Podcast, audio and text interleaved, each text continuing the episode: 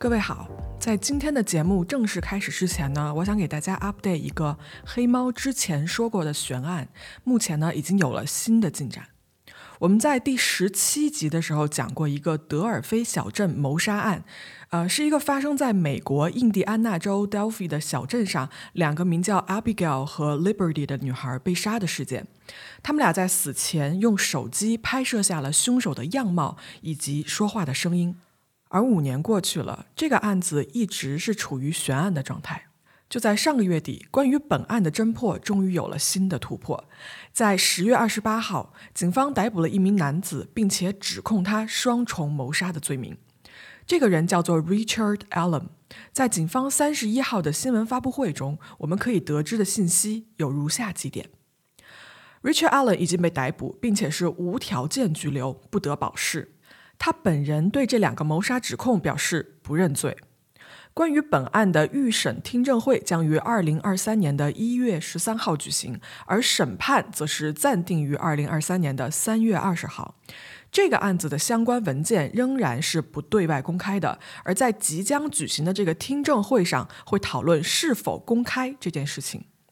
本案的调查仍在进行中，提供线索的通道，比如说电话、邮件，依旧开放，并且欢迎公众提供线索。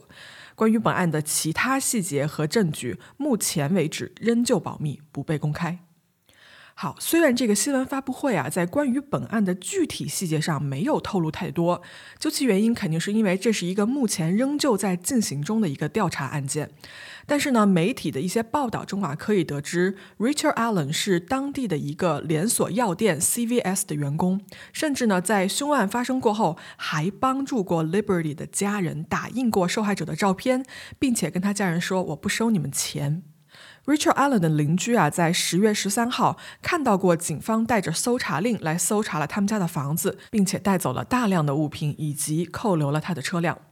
那么，关于这个案子的最新进展呢？现在网友们啊有众多的讨论和猜测，大家感兴趣呢可以去搜索看一看。但是我们还是将以警方发布的消息为准，等待这个案子的听证会以及审判的到来。希望凶手啊可以最终得到相应的惩罚，给两位受害者以及他们的家人一个迟来的但是绝不缺席的交代。好了，这个案件的 update 就给大家说到这里，下面我们正式开始这一期的节目吧。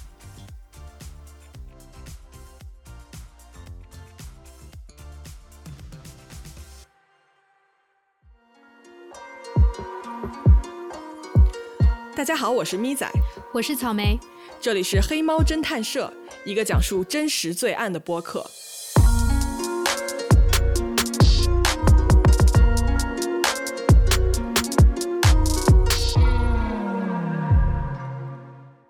Hello，大家好啊！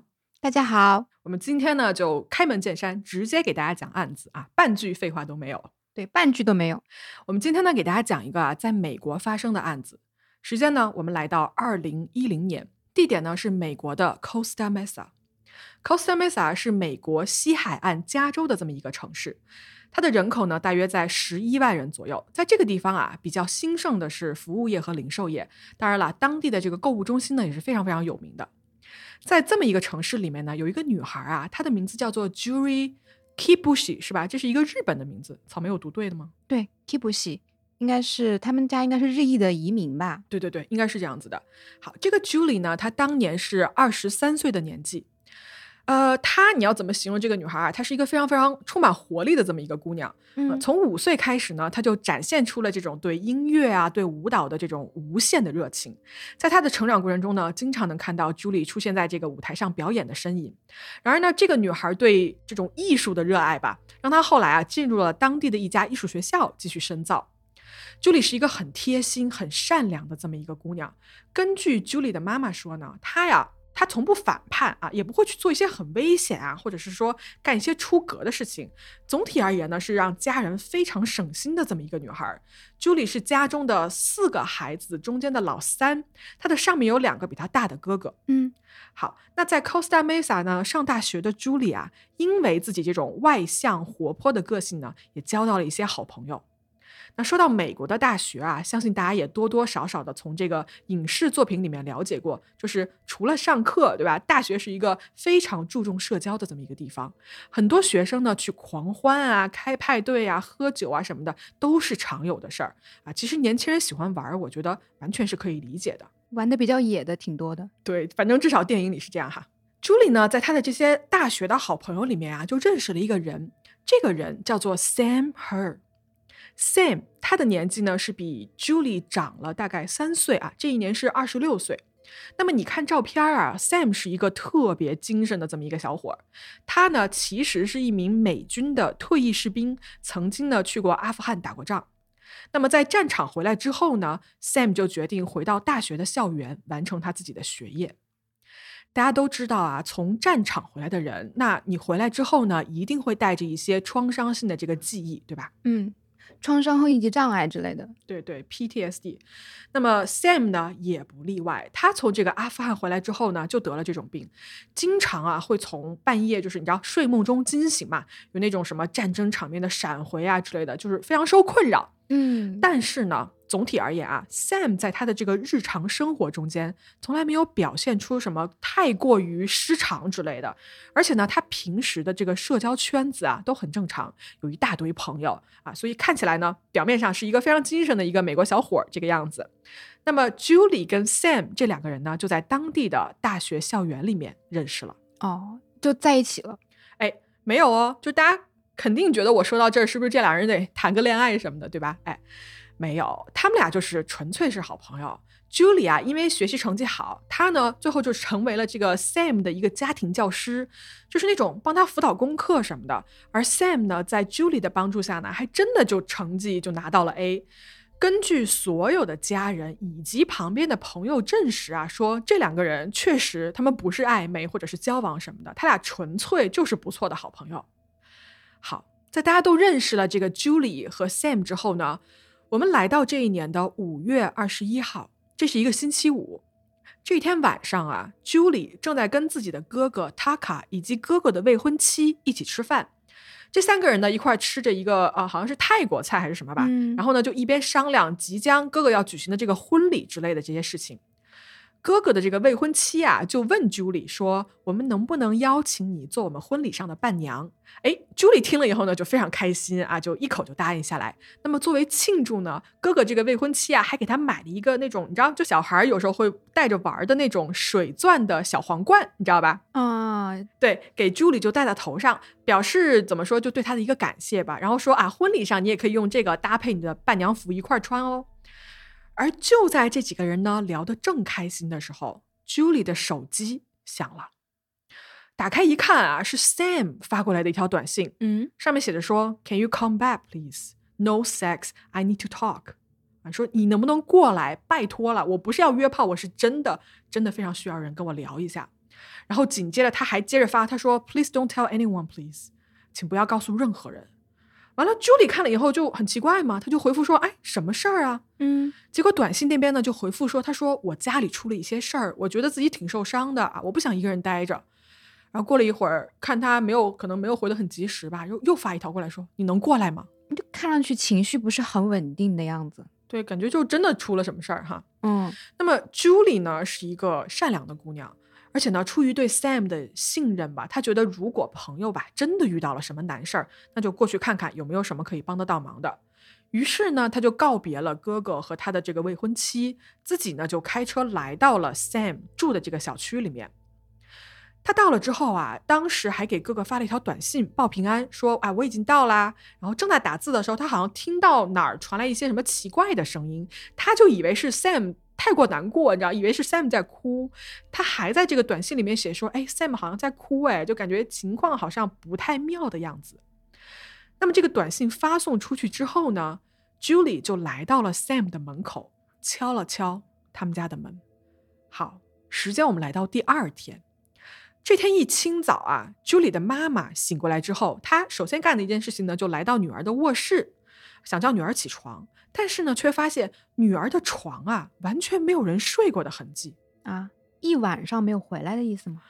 对，这就一下子吧，就让他妈妈非常的紧张。为什么呢？因为 Julie 啊是一个每天都会准时回家的人。我们之前也说了嘛，是一个非常非常听话的这么一个女孩。哪怕她要是有事儿回不来，一定会提前跟家人报备的。所以她直接啊就一点消息都没了，就不见了，就属实是非常不正常的。是。于是呢，Julie 的妈妈就开始给 Julie 打电话啊，没有人接。短信也不回，然后找了一圈，Julie 身边经常联系的朋友呢，也完全没有人知道说 Julie 去了哪儿啊，所以就大家貌似都不太清楚。于是呢，Julie 的妈妈就立刻拿起了电话，拨打九幺幺报警。而就在这边啊，Julie 的妈妈着急找自己家女儿的时候，在这个城市的另外一头，也有一家人在着急找自己家的儿子 Sam 家。对，就是 Sam 的爸爸和妈妈。这一天啊是周六，本来呢是约好了 Sam 要回来跟父母一起过周末的，但是呢左等右等没有人，怎么回事呢？因为儿子一般开车回家只需要大概三十分钟的时间，你再怎么迟到，对吧？这会儿也应该到了。但是他的爸妈呀打了一整天的电话，Sam 的手机都是处于一个关机的状态，这是为什么？对吧？他平时绝对不可能无缘无故就关机的呀。嗯。于是呢，到了周六这天傍晚的时候，Sam 的爸爸就决定去儿子的公寓查看一下到底是什么情况。Sam 的爸爸有一把 Sam 公寓的这个备用的钥匙，所以呢，他到了之后啊，很轻易的就打开了门。一进门啊，首先看到的是客厅。但是呢，这个客厅是一切都正常的，看不出有什么奇怪的地方。然后呢，Sam 的爸爸就来到了这个卧室，却发现了令人震惊的一幕：卧室的床上有大片大片的血迹，而旁边呢躺着一具女性的尸体。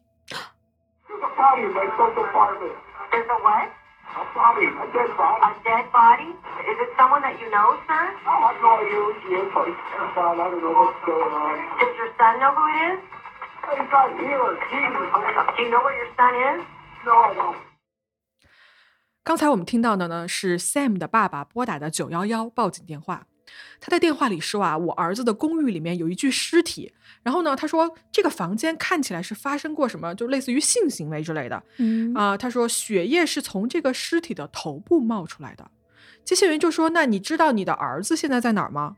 他说：“我不知道。”好，我们来看啊，现场的这一具女性的尸体呢，她首先她是面朝下，上半身是趴在床上的，下半身呢跪在地上，她的裤子啊是被拉下来的，所以她下半身至少到膝盖吧，我觉得可能没有那么低，下半身是赤裸的啊，而且呢，她上半身的衣服上面哦，用黑色的记号笔写着一排字，写着说 “All yours, fuck you”，啊，这算是凶手留下来的一个死亡信息。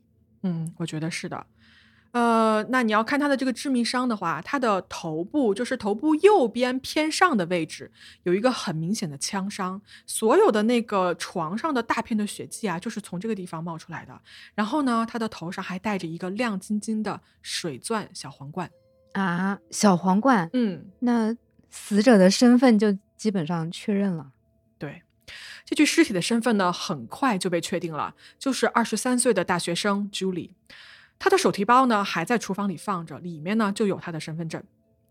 而环顾这间公寓啊，Sam 的这间公寓呢是一个很典型的单身汉的住所啊。它里面呢，其实你要说，它其实收拾的非常井井有条。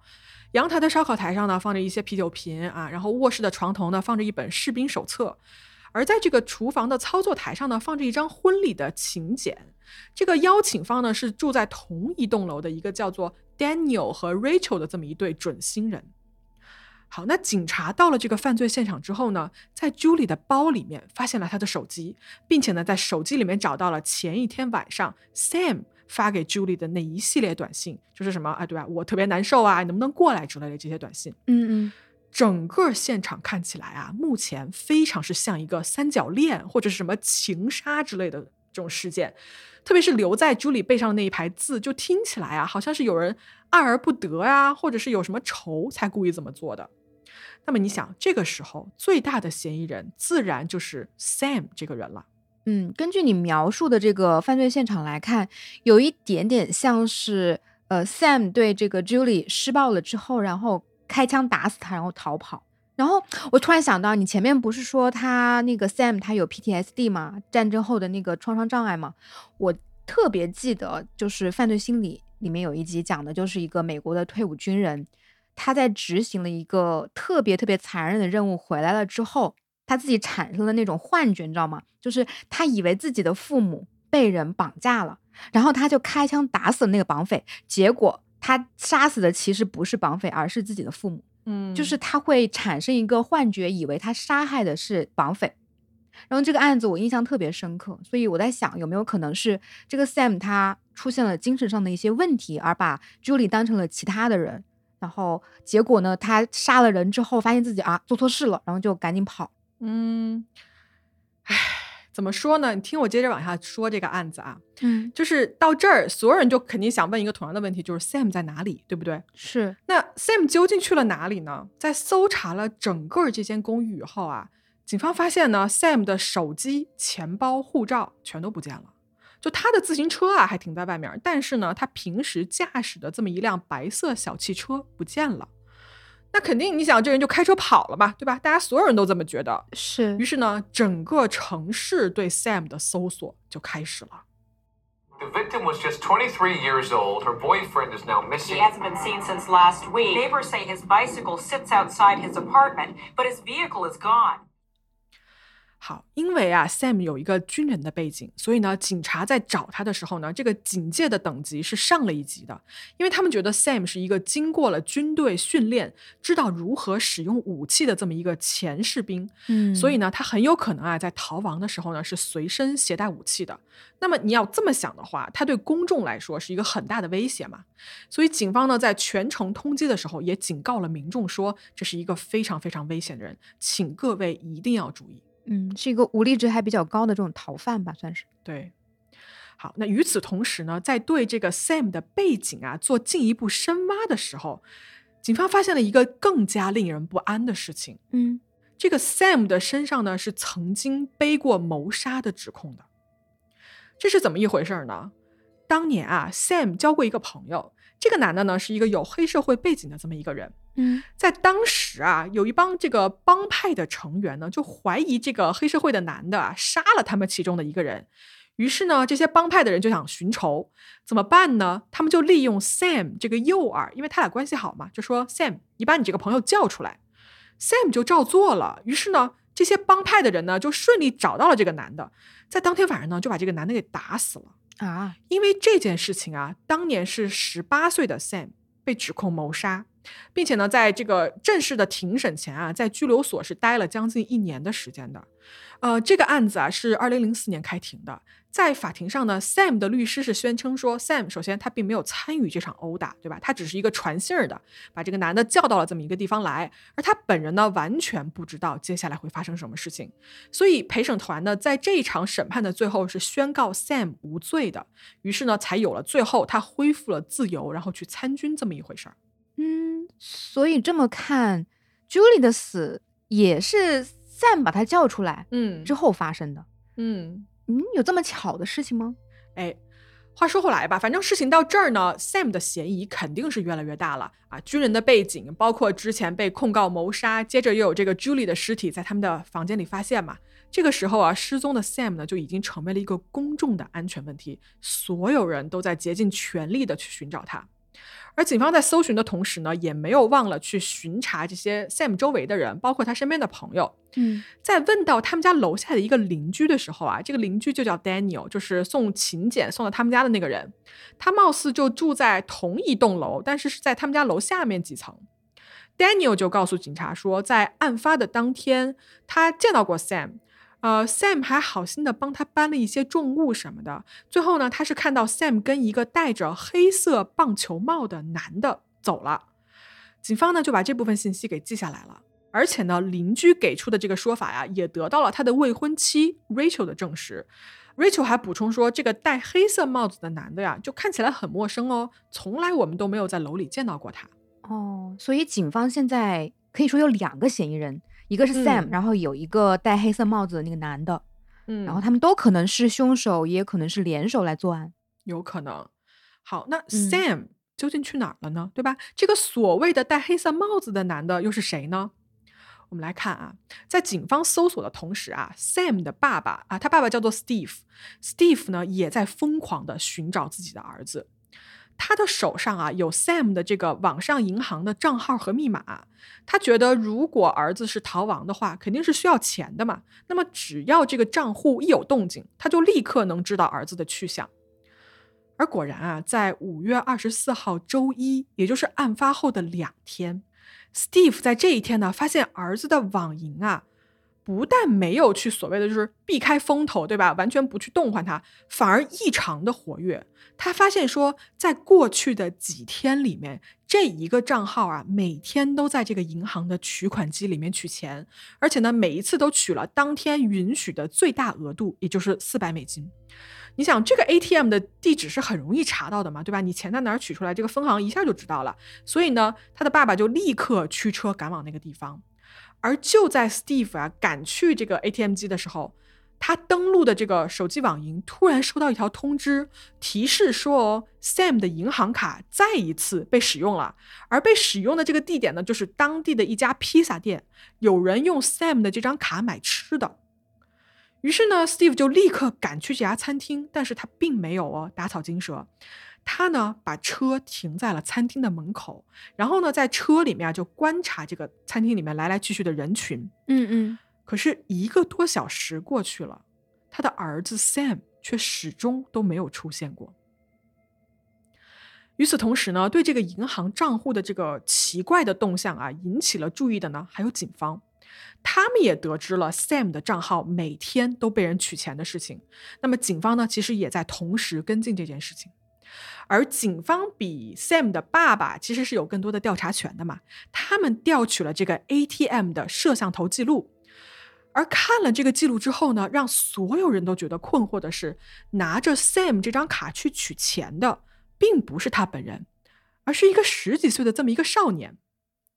这个少年啊，在监控录像里面呢，穿着一个连帽衫，戴着鸭舌帽，看起来呢年龄并不大。这个人是谁？警方呢就开始追查这个少年的踪迹。然而，这个青少年呢并不难找。首先，他在这个披萨店啊订餐的时候，就是你要送餐嘛，他就留了他的地址。于是呢，警方拿到这个地址，就决定去突袭这间房子。由于啊，目前警方是怀疑 Sam 很有可能是藏身在这个地址里面的，而且呢，有可能他会有一些武器啊、枪啊什么的缘故，所以这一次的抓捕计划，警方派出了一整个的。特警部队，甚至当天天上还飞着直升机，就是做足了准备，你知道吧？警方一定要拿下这个房子里面所有藏匿的人。那么他们到了这个房子以后呢？警方立刻破门而入，并且大声喊说：“放下武器，卧倒在地上。”他们呢，在这个房子里面立刻看到了那个在视频画面里面取钱的那个男孩。警方立刻把他压在地上，并且呢，将他的双手啊就反铐在背后。随后呢，特警队员拿着枪哦，搜索了整个房子，却还是没有找到 Sam 的痕迹。就很明显，Sam 不在这个屋子里面。嗯，警方随后啊，将这个取钱的小孩呢，就带回了警察局。经过调查呀，这个小孩叫做 Wesley，他是一个十七岁的一个少年。这个房子呢，是平时他跟他妈妈住在一起的。他妈妈的职业呢，是当地的一个老师。那他的银行卡是哪里来的？嗯，对呀，警方就问了嘛。他说：“哎，你手里怎么会有 Sam 的银行卡呢？而且你连续几天去取钱，到底怎么回事？”威斯利就说：“我没有啊，啊什么？我没有取钱呀。”警方就说：“你老实点儿啊，这个卡的主人现在卷入了一场谋杀案。”结果威斯利一听就吓了一跳，他说：“啊，什么谋杀案？”你知道这个小孩可能就吓着了，你知道吧？他立刻把他所有的事情一五一十的全都跟警方说了出来。他说了什么呢？他告诉警方说啊，这张卡他其实根本不知道是怎么回事儿，他是受人所托帮别人取钱，而委托他取钱的这个人啊，也不是 Sam 本人。Wesley 就这个小男孩从头到尾他是没有见过 Sam 的，拜托他取钱的这个人是 Sam 楼下的那个邻居 Daniel，那个邻居。对，OK，所以大家听到 Daniel 就都懵了，你知道吗？因为这个人在警察找人的时候还热心的提供证据啊什么的，对吧？他怎么会有 Sam 的银行卡呢？然后又说了，他跟 Sam 的失踪或者是逃亡又有什么关系呢？根据 Wesley 告诉警方的这个故事啊，当天是 Daniel 找到了他。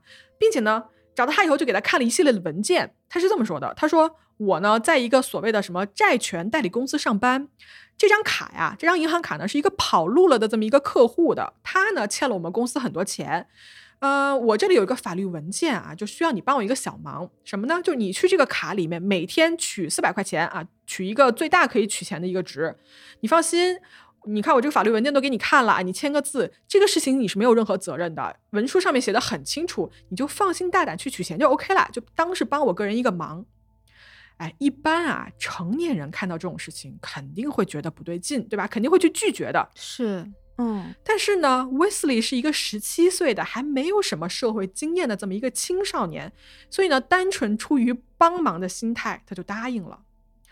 他说啊，就是取钱的时候，Daniel 会开车带他去到 ATM 机那儿。但是呢，Daniel 自己哦，他不露面，他把车啊停得远远的，嗯，但是又是一个足以可以看到取款机的位置。然后他就在车里面暗中观察，却让 Wesley 下车去取钱。那么警方听到这儿就觉得说，这个 Daniel 啊，就嫌疑真的还蛮大的。是，就他。表面上表现出来啊，跟警方调查出来的这个事吧，就完全不相符，对吧？那到底是怎么一回事呢？警方就觉得说，那我们得找这个人过来一问究竟。好，各位在继续往下说这个故事之前啊，我们来先看一下这个奇怪的邻居 Daniel 这个人。Daniel Wozniak，他呢出生于一九八四年的三月二十三号，他的职业呢是当地的一名戏剧社的演员。Daniel 啊，是当时在这个戏剧社是一个小有名气的演员哦。他在这个歌舞剧里面有过呃出演过很多的角色。他本人呢是一个性格很外向，非常非常喜欢跟人打交道的这么一个人。呃，根据身边的朋友形容啊，只要有他出现的地方，气氛就会非常的活跃。嗯，那么 Daniel 的未婚妻 Rachel Buffett 呢，跟他是舞台上的搭档，所以在舞台下面呢，他跟 Daniel 又是一对，并且呢两个人已经订婚了。但是 Rachel 的性格啊，跟 Daniel 很不一样。Daniel 很外向，对吧？女方 Rachel 非常的内向，很安静。然后她是一个喜怒不太形于色的那种人。这两个人呢是住在一起的，并且呢就在 Sam 的这一栋楼里面住着。表面上啊，他俩是幸福的一对，但其实呢，戏剧演员啊是一个非常不稳定的职业。Daniel 已经可能两个多月交不起房租了，而且呢，他对这个工作的兴趣啊，仅仅就在演戏这么一件事情上面。那问题就来了，没有戏演的时候呢，他等于就失业了。那你没有工作就没有收入了，对吧？但是他也不想去找一些别的工作来承担这个日常的开支，他就在家待着。那你肯定的呀，你在家待着，对吧？坐吃山空，因为我想。可能戏剧演员收入也不是特别高吧，是，所以久而久之呢，这两个人就陷入了财务危机，这两个人就没有钱了。嗯，好，在没有钱的时候呢，这两个人还订婚了。那么在这个时候呢，Daniel 就需要付一笔额外的婚礼的费用。这个钱怎么来呢？Daniel 就开始四处借钱，他就开始向这个朋友借五百啊，那个朋友借一千，他甚至还在酒吧里面去跟陌生人借钱。但是你想啊，借来的钱拆东墙补西墙，那是支撑不了多久的。嗯，所以呢，你要说 Daniel 他一直还是深陷在一个财务危机里面的。好，我们说完这一趴以后呢，说回来啊，警方查到了 Daniel 这条线索的时候呢，就立刻决定说要去找到这个人。他们拨打了 Daniel 的电话，就直接问说你在哪儿？我们有一些事情啊，需要你配合调查一下。Daniel 接了电话就说：“哎呀，我这会儿在开一个单身派对呢，我现在马上就要结婚了，这是我庆祝呃什么结束单身的最后一个派对了。你知道美剧里面就是他们一般结婚要开一个什么 bachelor party 对吧？是是，就一帮人狂欢。哎，警方可不管你什么单不单身派对哦，警方就立刻赶到了那个派对的现场。他们当时是在一个当地很有名的这么一个什么日本的铁板烧的餐厅里面。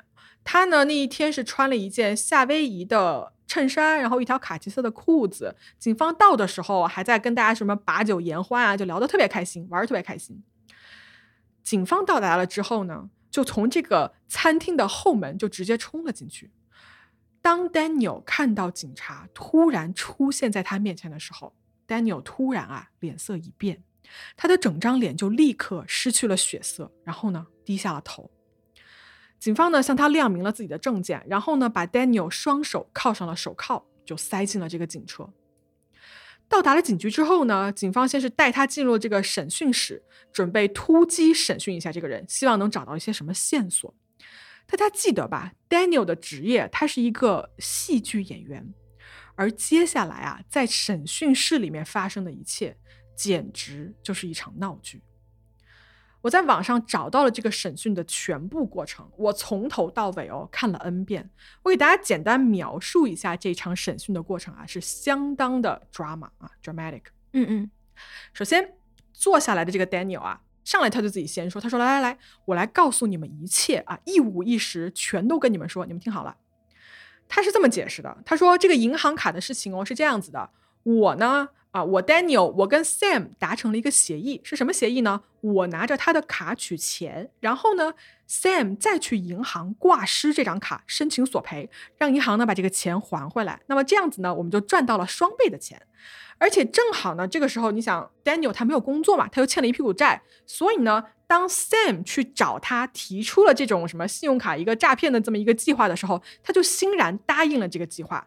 这就是为什么他拿着 Sam 的卡，然后去让一个十七岁的少年去给他取钱的故事。警方听完了这个故事以后，警方就说：“哎，不对啊！如果 Sam 他想要去搞这种信用卡诈骗的话。”他为什么不自己伪装一下去取个钱就好了呢？对吧？为什么他非要叫上你呢？然后你还要叫上另外一个人？哎，如果真的是一个诈骗的话，人越少越保密越好啊！Sam 这么做完全没有必要吧？对啊，而且还要跟他分这笔钱，这不多此一举吗？多一个人分钱嘛。是，但是呢，Daniel 呢就没有直接回答。他呀，在一遍一遍的被审讯的过程中，他的故事呢就开始产生了一些小小的变化，很多之前没有的细节啊，在他一次又一次的复述中间，就被他再次的加了进去。哎，那他案发的当天晚上，他有没有不在场证据啊？或者他去哪里了？他有说吗？哎，Daniel 是这么告诉警察的，他呢在凶案发生的那个周末啊，大家记得吧？Julie 是周五晚上去找的 Sam，然后周六被发现死亡的嘛？是 Daniel 说。周五那天晚上，我在演出啊，我在一个叫做 Fullerton 的地方演出一个名叫九啊，就数字一二三四五六七八九的那个这么一个戏剧。演完了之后，我就回家了。但是呢，他说那个周六的早上啊，他被一阵急促的这个敲门声吵醒了。打开门之后呢，看到门口站的是 Sam 本人。Daniel 就说：“哎，早啊，你好啊。”Sam 就很紧张的说：“他说，哎，我不太好，你能不能开车先带我离开一下？” Daniel 说：“哦，没问题，没问题。”然后他们俩呢就开着车上了路。在车上的时候啊，Sam 就说：“我家现在躺着一具尸体，我昨天晚上有一些失控了，我开枪打死了一个人。”Daniel 一边开车就一边听到说：“啊，说就震惊了嘛，说你那怎么办呀？你现在啊，而且你现在告诉我这些你干什么呀？我又不想卷进去。” Sam 听到之后呢，他就看着 Daniel 就说：“啊，我警告你哦，我知道你住在哪儿。你要是敢说出去一个字，我就先拿你的未婚妻 Rachel 开刀。” OK，在 Daniel 告诉警方的故事中哦，他是在 Sam 的这种威胁加胁迫下，加入了所谓的这个杀人逃脱计划的。这个计划是什么呢？就是 Sam 要求他帮他隐瞒罪行，并且呢帮他跑路。只要 Daniel 可以帮得到他，Sam 答应说：“我账户里面的钱全都给你。”警方听到这就说：“哦，那 OK，如果是你帮他逃跑的话，你把车开到哪儿去了呢？”嗯，Daniel 就说：“啊，我开车去了一个购物中心，然后呢，Sam 就在那儿下车了，然后就消失在人海了。”警方听到这儿啊，就觉得说这个问号真的是越来越多。首先，逃亡的人肯定是希望去到一个摄像头越少越好、目击者越少越好的地方的。对。那么你想，Sam 如果真的要逃走的话，为什么要选择一个全都是人、全都是监控镜头的这么一个购物中心下车呢？就这个逻辑，它不对呀。对呀，而且他为什么要别人开车送他呢？他完全可以自己开着车跑呀。没错啊，是啊。就漏洞百出嘛，这个证词。而且他说，案发当天，Sam 不是跟一个戴黑色帽子的男的在一起吗？那那个人又是谁呢？是提到这一趴的时候啊，Daniel 就突然说：“他说，哦，对了对了，之前你来我们家问话的时候啊，我不是跟你们说，当天 Sam 是跟着一个戴着黑色棒球帽的男的走了嘛？啊，这一句呢，我确实是撒谎了，对不起啊，我道歉。那个男的是我编出来的，没有这个人出现，是我我本人把 Sam 送走了。”嗯。警察就说：“哦，那你现在承认你跟警方说谎了是吧？啊，啊，这样吧，我们取一个你的 DNA 样本，我们要跟这个凶案现场的样本进行一下比对，这样子呢，我们可以排除你的嫌疑。Daniel 一听啊，排除嫌疑，他以为什么呢？他以为警察是说取完样你就可以走了。于是呢，这哎，肉眼可见啊，我看那个监控摄像，他就很高兴，嗯就非常配合的给了警方自己这个口腔的 DNA 样本。但是呢，他真的就是太天真了。警方取完样之后，就问他说：“我们应该在这个 Sam 的公寓里面找不到你的 DNA 样本吧？对吧？因为照你这么说，你是完全没有去过案发现场的哦。”结果 Daniel 这么一听啊，他又开始紧张起来，他就立马开始改口，他说：“啊，对对对对对，我想起来了，在那个礼拜五的下午啊，我是去过 Sam 的公寓的，然后我还用了他们家厕所。”警察说：“哦，是吗？那还有别的地方吗？”啊，Daniel 就说：“啊，那就可能还有阳台吧。”警方说：“死者 Julie 身上会有你 DNA 吗？”Daniel 就坚决否认说没有。警方说：“那你见过他的尸体吗？”然后这个 Daniel 就立刻否认三连，你知道吧？就我没有，我没有，我没有。警方这个时候啊，就开始给他加压，他们就一个问题接着一个问题，就步步紧逼 Daniel，让他所有答案里面的这个漏洞啊，就全都暴露了出来。有一说一啊，警方的审讯还是有一定技巧的，就是他这个做法是有一定用的。到最后，你可以发现说，这个人的情绪是越来越崩溃的。他甚至哦开始冲着这两个警察就大吼大叫，什么我不知道你们要我说什么啊，I don't know, I don't know。警方呢就在一边冷冷的看着他，看着这个情绪逐渐崩溃的 Daniel，就说：“你的演技啊也不怎么样嘛。”嚯，我们大家来听一下这一段。I don't know. Don't, I don't know. Tell the truth. You're not that good of an actor. 这一段完了之后呢，警方就说：“你现在站起来吧，我告诉你啊，你现在啊正是因为涉嫌谋杀被捕了。”听到这个话之后呢，Daniel 就在这个屋子里面，这个小屋子里面就焦急的走来走去。他就说：“我求求你们了，我求求你们了，如果你们让我在这周五去准时举办我的婚礼的话，我就告诉你们所有的事儿。” You want to talk to us? Tell us any more? That's, that's Okay, it. Yeah, we're well, done. hold on. We're done. Whoa, whoa, whoa, whoa, whoa. We're done. Unless you want to talk to us, we're done. I will talk to you about anything if it gets me to my wedding on Friday. That's what I will promise. Anything you want. Oh my god. 警方就说：“啊、那你先说说呗。”Daniel 就很愤怒啊，他就说：“OK，我承认我见过 Julie 的尸体。Sam 下楼来敲我们家门的时候就说了，让我上去帮忙清理现场，所以呢我就去了，然后我看到了 Julie 的尸体，你们满意了吧？”警方就说：“那你的 DNA 为什么会在 Julie 的身上呢？”Daniel 就说：“我哪知道啊，我我站在他尸体旁边，就是看了一眼吧，还弯了腰看了一眼什么的。”警方说，DNA 可不是因为你弯腰看一眼就会往下掉哦。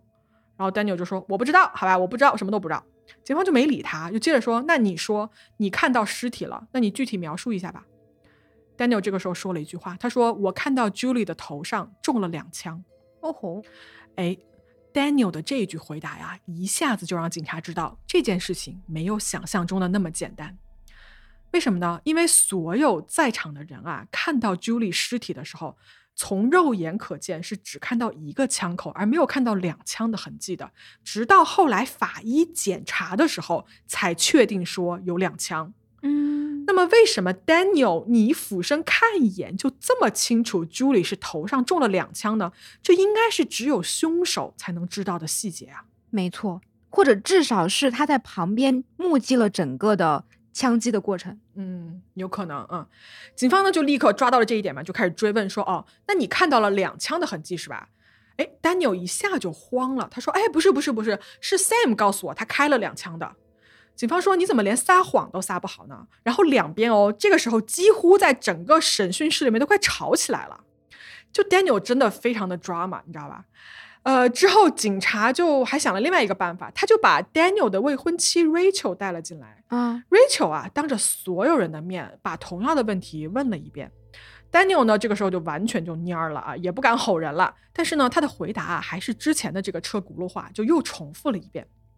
当时在现场的警察啊，观察这两个对话的人，发现哦，Rachel，她作为一个第一次听到自己未婚夫帮人清理凶案现场的时候，他居然表现得异常的冷静，完全没有任何的情绪波动。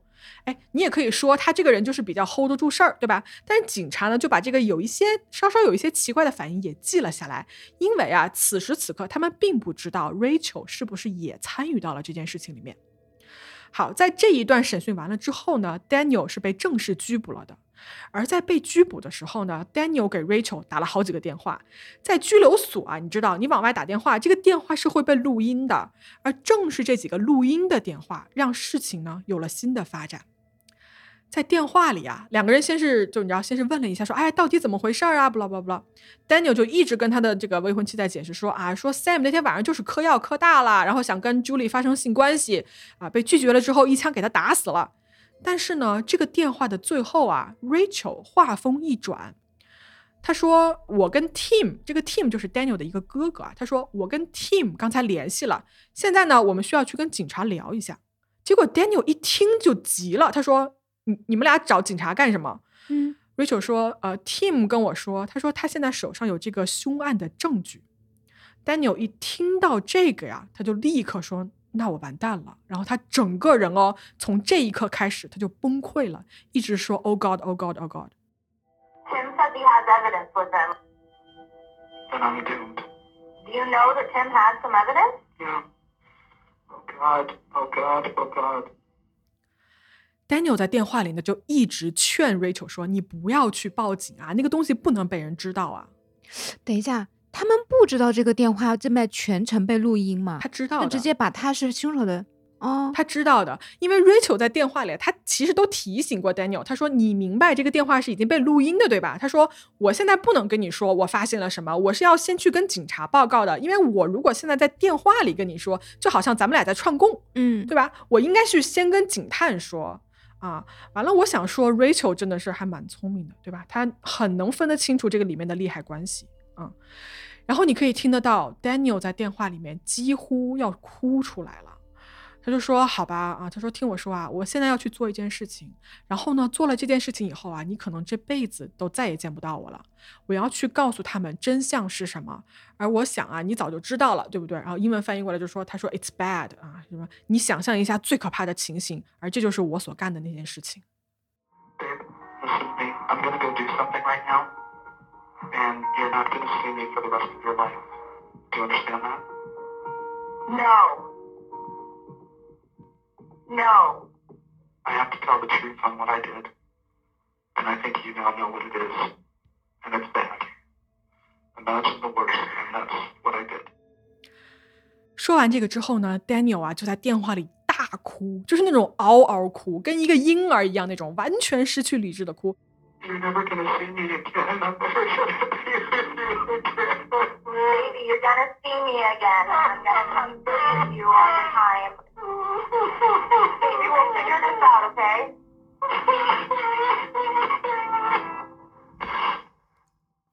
好，在第二天的中午呢，警方就接到了一个电话，这个电话呢是拘留所里面打过来的，是 Daniel 打过来的。他说什么呢？他说我要坦白。警方呢就再一次把他带了出来，在审讯室里面啊，Daniel 终于说出了那句话，他说：“我疯了，一切都是我干的，我杀了 Julie，我也杀了 Sam。” You said you wanted to talk to me. What's going on? I'm crazy, and I did it. You did what? I killed Julie, and I killed Sam. Okay. 当警察问说你为什么要这么做的时候，Daniel 说：“因为我要钱，也因为我疯了。”他说完这句话以后啊，发出了一种很奇怪的笑声。Your motive behind uh, uh, killing Sam was Money and insanity. money and insanity. Okay. 好，故事说到这儿呢，各位听众啊，来跟我一起从几周前开始，我们重新来捋一遍说，看看这个事情的真相究竟是什么。我们回到大概两周前，也就是五月十五号的那个周六，那一天啊，Daniel 因为酒驾被交警给逮住了。而当时呢，他因为没有钱嘛，他没有任何的保释金可以把自己保释出去，于是呢，他在这个拘留所里面就挨个给朋友打电话。结果呢，就没有人愿意帮他啊，没有人愿意过来给他掏这个钱，他呢就不得已在拘留所里面就待了一晚上才出来。而不久后的一天啊，他在他们这个小区的游泳池呢，碰到了正好是住在他们家楼上这个邻居嘛，Sam。嗯 Daniel 就开始跟 Sam 聊天儿啊，就一直抱怨说：“哎呀，你可不知道，对吧？那个拘留所那天晚上有多糟糕啊，这个环境有多差呀，什么什么不拉的。” Sam 就说：“哎呀，你这算什么呀？我之前也是被人指控过的，我在拘留所里面住了整整一年啊，哥们儿啊，你就一天，你还好了，你还好。”于是呢，两个人就因为这件事情就越聊越深入。嗯，一些奇怪的共同话题。对，最后呢，Daniel 就跟 Sam 说：“他说，哎呀，我你看我最近真的是经济危机，我又没有钱交房租，不拉不拉之类的。”而善良的 Sam 听到这儿，他就说：“哎呀，没事儿，我来帮你吧，我可以借你一些钱渡过难关。”于是那，两个人就去了附近的取款机取了一些钱。而就在取钱的时候啊，Daniel 这个眼睛哦，他就盯着这个取款机的这个屏幕，你知道吗？完全没有移走。我们一般别人在取钱，我们都会往别的地方看嘛，对吧？出于礼貌什么的。他不，他盯着看。他呢，先是偷偷的记住了 Sam 的取款密码，然后啊，他发现哦，Sam 的这个银行账户余额里面有六万两千美金。这是什么钱呢？这个钱其实是 Sam 去阿富汗打仗之后回来，国家给他发的工资。他呢就一直想把这个钱啊就存着，用来什么付大学的费用啊，或者买房子、结婚什么之类的啊，就从来没有乱花过。但是呢，这笔钱啊被旁边的 Daniel 看到了，六万二，在这个时候的 Daniel 的眼里面啊，是一笔不但可以帮他还清目前的债务，还可以用来支付他跟 Rachel 即将到来的这个所谓完美的婚礼的这么一笔钱。但是钱毕竟不是他的，是 Sam 的，那怎么办呢？Daniel 就渐渐的起了杀心。我们时间来到五月二十一号那个案发的周五的早上，这一天啊，Daniel 给 Sam 打了一个电话，他说：“Sam，你能不能过来帮我搬点东西啊？就我们晚上剧院演出要用什么道具啊什么的，有点沉。”Sam 就说：“啊，好，没问题，我这就过来。”于是呢，Daniel 就跟 Sam 一起，他们俩就开着一辆车啊，就去了这个剧院。在剧场的这个后面哦，有一个小阁楼，这个阁楼是一个小梯子，可以爬上去的。两个人呢就顺着梯子爬到了阁楼。Daniel 呢就带着 Sam 到一个家具的面前，说：“哎，你能不能帮我搬一下这个？”Sam 就说：“好嘞，没问题啊。”然后他就弯腰嘛，就准备搬东西。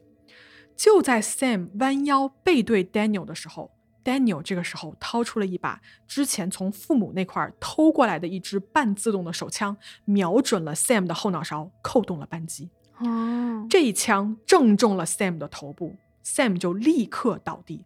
但是呢，当下他没有立即死亡，他中枪了之后还一脸困惑的抬头看了看 Daniel，说：“哎，我需要帮助，我感觉好像有什么东西击中了我。”哦，而这个时候，Daniel 看着已经躺在了地上向他求助的 Sam，再一次将子弹上膛，瞄准了 Sam，开了第二枪。在开了第二枪之后呢，确认了 Sam 已经死亡了之后，Daniel 开始搜身。嗯，他拿走了 Sam 身上所有的财物，什么银行卡、手机、公寓钥匙等等等等的。然后呢，他就把 Sam 的尸体留在了那个小阁楼上面，自己呢就开着车回家了。而那天晚上哦，他还去了一个剧场演出。You came here because I know you better than any other person. The last days of a director's once glorious career. Here's a place where I have never been. 大家听的没错啊，Daniel 在杀了人之后，还按时的参加了自己的剧场演出，而且呢，在演出的间隙哦，他用刚才拿到的 Sam 的手机开始给 Julie 发短信，于是呢，也就有了我们最开始的那一幕，Sam 发短信强烈要求 Julie 晚上来他们家跟他聊天，嗯而当时啊，Julie 其实不知道的是，这个短信背后的人根本就不是 Sam，而是杀人凶手 Daniel。在当天晚上的演出结束之后呢，Daniel 先是回到家，跟未婚妻呢待了一会儿，然后啊，在接近午夜的时候，Daniel 给睡着的这个 Rachel 盖了一张毯子，然后呢，他就走出门，来到了楼上的 Sam 的家门口。刚走到门口的时候呢，Julie 正好就到达了，然后这个时候看上去很担心的样子嘛，嗯 Daniel 就说：“哎，你也来了啊，我也来了。貌似呢，这个 Sam 出了什么事儿啊？他情绪不太好。这样吧，我这儿有一把备用钥匙啊，我们一块儿进去看看吧。” ”Julie 就说：“好啊，好啊。”这两个人进门之后呢，Dan 啊就跟 Julie 说：“他说，哎，你快过来，你快过来，你看他这个卧室的床上这是什么东西啊？”Julie 就过来了嘛，然后他就弯腰查看 Daniel 指的那个地方，而就在这个时候呢，Daniel 掏出了早就准备好的手枪，对着 Julie 的后脑勺来了两枪，Julie 应声倒地。随后啊，Daniel 把 Julie 的牛仔裤扒了下来，然后呢，在他的衣服上写了一些什么 “all yours”、“fuck you” 什么之类这种信息，目的呢，就是为了扰乱警方调查的方向，让这个现场啊看起来像是情杀或者是什么三角恋导致的谋杀之类的，而他自己的嫌疑就可以抹清。如果你要问哦，Daniel 杀掉 Julie 的动机是什么？Julie 就是 Daniel 用来撇清自己嫌疑的这么一颗棋子。他杀掉 Julie 完全就是为了嫁祸给 Sam，然后让所有人觉得说 Sam 还活着，而他的消失是畏罪潜逃，而不是被杀了之后的莫名失踪。怎么说呢？我觉得 Daniel 真的是相当相当坏了。他为了可以让自己脱罪，再去杀一个完完全全无辜的人。对，那 Sam 的尸体呢？嗯，对呀、你想啊，此时 Sam 的尸体还在剧院的这个阁楼里面放着嘛。那么好，第二天，也就是周六吧，啊，这一天，Daniel 呢开车回到了那个剧院，回到了那个小阁楼上面，他用一把剪刀啊剪掉了 Sam 的衣服。然后呢，用他从他那个未婚妻哥哥那儿借过来的一把斧头，砍掉了 Sam 的头、他的手，以及他有一个带着纹身的一个钱币。他是觉得说啊，处理掉这些有纹身的部分，可以让这个尸体的身份更加难以辨认。我的天，还有一点反侦查的意识哎。嗯，我记得他在跟警方说这一块儿的时候，在审讯的时候，警方问他哦，警方说你当时肢解尸体的时候是怎么想的？Daniel 说我没有什么想法，我一边分尸还一边笑呢。嗯圣人，嗯，他把这个尸体的头部、胳膊就放在了塑料袋里面，然后呢，就开车去了一个当地的呃自然森林的旅游胜地，在那儿呢，他找了一个没有人的地方，挖了一个坑啊，把这些东西就埋进去了。而在分尸之后呢，Daniel 把所有的犯罪现场的工具，包括呃凶器，也就是那把枪嘛，还有 Sam 的护照，包括他满是血的这个衣服什么的，全都装在了一个黑色的手提袋里面。如果是一般的罪犯啊，这个时候很有可能就要处理凶器，对吧？扔得远远的什么的。是但是 Daniel 没有，他把这个装满了罪证的东西交给了自己的哥哥 Tim，并且呢交代说，你不要打开啊，也不要跟任何人说这件事情，你就把这个包给我处理掉就行。结果呢，这个叫做 Tim 的哥哥啊，就根本没有想处理这个东西，他就简单的把这个黑色的包啊，就扔到了他爸妈那个房子嘛，有一个围墙，他就把这个包扔到了围墙的另一边，就当处理完了，就眼不见心不烦。就整个包裹都留着。对，我不知道他有没有打开，但他就把那个包就直接扔到了围墙另外一边，然后就在马路上躺着。哦，OK，对，各位记得吧？就是在拘留的时候，Daniel 不是收到了 Rachel 的电话吗？说他哥哥已经出来，就说什么他这儿藏了个凶器什么的。听到这儿的时候，Daniel 不就突然崩溃了吗？嗯嗯因为其实啊，他心里头知道这个包里的东西就是铁证，什么凶器啊、血衣啊，以及包括这些分尸的工具之类的。如果这个东西被送出来了，Daniel 在警方面前所有编的谎话就全都站不住脚了。所以直到这个时候，他才意识到说，他除了坦白就没有任何别的办法了。是警方在五月二十八号呢，来到了 Daniel 交代的藏尸地。搜索人员呢，花了大概一天的时间，最终呢找到了这一部分被肢解的 Sam 的尸体。而五月二十九号，也就是找到尸体的第二天，是 Sam 二十七岁的生日。而这一天带给 Sam 家人的唯一的消息就是，你儿子的部分尸体被我们找到了。太残忍了，这对家人来说。对，哎呀，Sam 的爸爸 Steve 就说，他在这个愤怒和这种不可思议之中，就完全无法平复自己。他不敢相信有一个人为了区区几万块钱就把人杀掉，并且分尸，而且不惜去杀第二个无辜的人来掩盖自己的罪行。他说，儿子 Sam 存下钱啊，就是为了将来可以上学啊、买房子啊、结婚啊，过一个正常人的生活。嗯而这个 Daniel 就为了自己能有一个完美的婚礼，就不惜把这个人杀了啊！这是一个从战场上回来的一个退伍兵，对吧？一个热心帮助他搬东西，还借钱给过他的这么一个小伙子。而与此同时呢，Julie 的家人也陷入了深深的痛苦中，难以自拔。他们的女儿 Julie 跟这件事情完全没有任何的关系。Julie 有一个美好的未来在等着她的，她成绩优异、自信开朗又乐于助人，却在同一天也被 Daniel 夺走了年轻的生命。唉，就两个很无辜的好心人。没错。好，我们话说回来啊，在交代了一切之后呢，Daniel 在狱中企图自杀，但是未遂哦，他没有自杀成功，被送去了医院。好，我们来说一下这个案子的审判吧。在二零一五年的十二月九号这天，关于这一个双重谋杀案的审判开始了。这一场庭审啊，后来我在看这个电视台对当时的检察官的采访的时候，他们形容哦，这是一场非常简单的庭审，因为什么呢？因为铁证如山。Daniel 那一边也没有提出任何的异议，他也不是说啊我们没有杀人什么 blah blah 这什么都没说。而 Daniel 的哥哥 Tim 也在庭上指证了 Daniel，并且呢是因此而获得了缓刑的。那么这个案子哦，很快陪审团就得出了结论：Daniel 一级谋杀罪成立。但是呢，罪名是成立了，责罚是什么呢？嗯，接下来才是这个案子审判的重头戏。那就是死刑成不成立？哎，加州是有死刑的，是吧？对，加州是有死刑的，但是目前又是暂缓的。一会儿我们会在后面说的哈。嗯嗯，我们说回来啊，在这个案子定这个刑罚的时候，Daniel 的这个律师团队啊，很显然他们想摆脱这个死刑的判决可能性。于是呢，在庭上哦，Daniel 就开始当庭甩锅。他怎么着呢？他说。我的未婚妻 Rachel 才是这个案子的主谋，这件事情我都是听他的，他才是幕后操作一切的人。但是检方说了，他说你这个说法没有任何证据可以支持啊，我们查了这么久，一点儿都没有发现，对吧？就没有证据说 Rachel 是想杀 Sam 的人，或者是 Rachel 是来毁尸灭迹或来肢解尸体的人，都没有。如果有的话，你把证据给我们呀。结果 Daniel 他们也没有办法证明这件事情。那么陪审团呢，在商议了大概一个多小时之后，就得出了结论。作为当地的一个死刑判决来说啊，这个案子他得出结论的时间是史上最短的。陪审团一致决定说，死刑成立。Daniel 因为一级谋杀罪被判处死刑。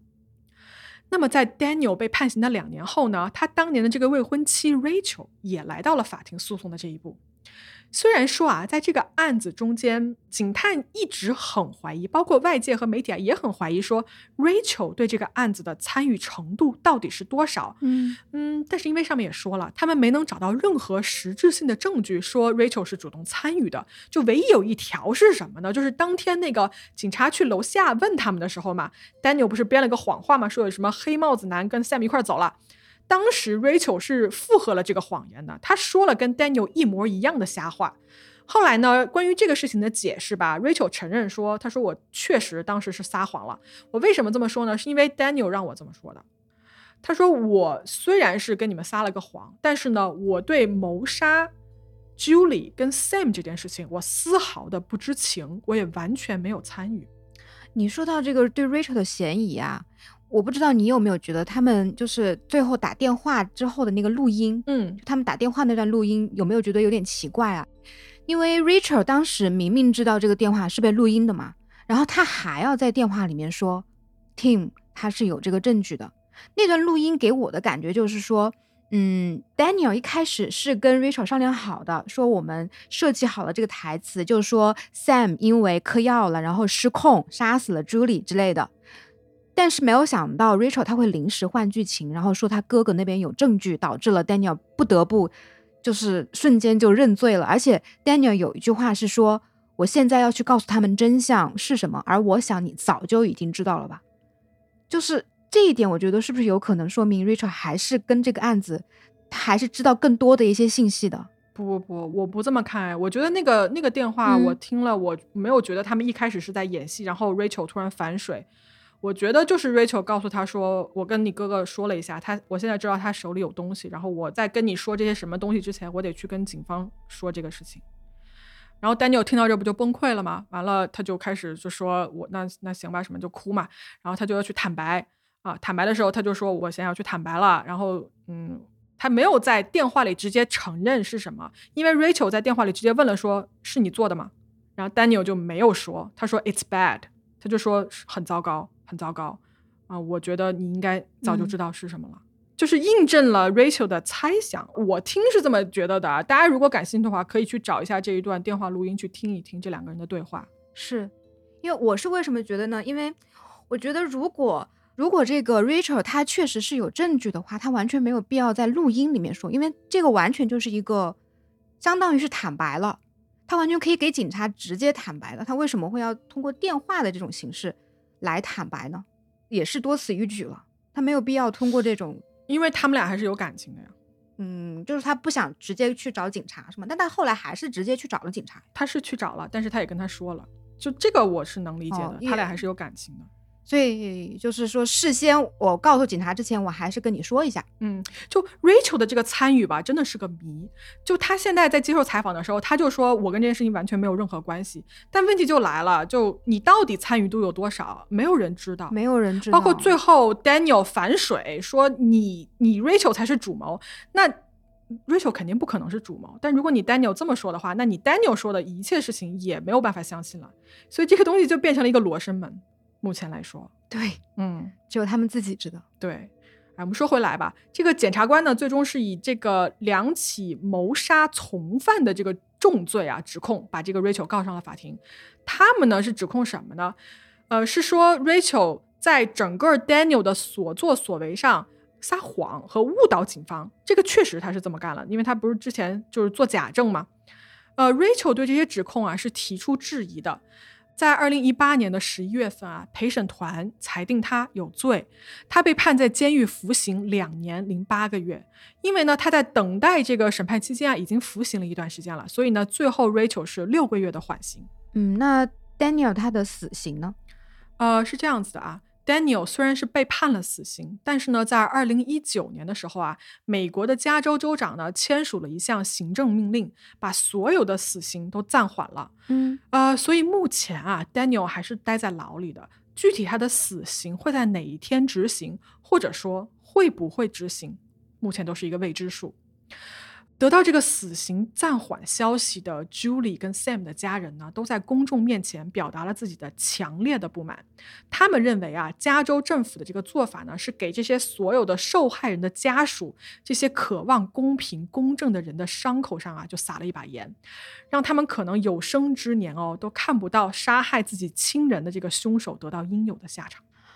嗯，但是其实我还是有一点点疑点啊，就嗯是 Daniel 他不是把那个就是在肢解 Sam 的尸体的时候，他把纹身之类的这种带有个人信息的一些标志性的部分把它隐去了吗？嗯，那我觉得这个人他是有一定的反侦查的意识的。那他为什么要把那些凶器啊、血衣啊一整包的证据包就给他的哥哥呢？他是这么信任他的哥哥吗？嗯，而且他为什么不就是挑他处理尸体的那一天找个地方埋了，或者是烧掉那个呢？就是这种行为模式上面，我是觉得有一些矛盾的。呃，我有一个看法啊，其实这件事情，如果你要这么想的话，我觉得大家可以会一直往上翻，就是说谁在大气层，对吧？谁在就是有一个 mastermind 在想这件事情，他到底是出于什么动机？有没有一个可能，就是这个 Daniel 真的就是还挺蠢的，就他其实没有想好这个东西他要怎么处理。哦，嗯，他就是根据他的这种自己的一些意识，就是大概能进行到哪一步，他就进行到哪一步。对，你知道吗？我所有看他的这个庭审记录，我觉得首先他是一个非常爱演戏的这么一个人，而且他是很有自信，他的这个演技是可以骗得过警察的，但是他真的骗不过，他的演技就是还蛮不太严谨吧，就演得很差。就包括我觉得他在行凶的时候，也可能他脑子里觉得说我杀人我是可以逃得过警方的一个追捕的，我是可以没有人发现的。然后他这个凶器他就直接给他的哥哥，然后哥哥就直接扔到那个围墙外面了。他可能没有什么天才的大脑在办这件事情，你你明白我的意思吧？我明白，明白。而且他整个就是，就是又蠢，然后他还跟警察讨价还价，说我能不能够做完了 DNA，我就可以回去结婚了。他觉得，他觉得他很天真做完了 DNA 就可以。对，我觉得呃，天真也是夸他吧。我觉得就是又蠢又坏，真的是这样。嗯，是，行，今天的案子就给大家讲到这儿了哈。各位听到这儿，不知道有什么想法？各位如果对这个案子有一些自己的观点啊，或者是你们猜想，比如说这个 Rachel 对吧，到底她的参与度有多少？欢迎在评论区跟我们一起讨论这个案子。案情比较复杂哈，那大家就在评论区里面讨论一下吧，然后发表一下你们的大侦探的思维。那我们今天就到这儿啦，拜拜，嗯，拜拜各位，硬汉拜拜，再见。硬汉拜拜，秃头拜拜，你仔在对面秃头拜拜，秃头拜拜。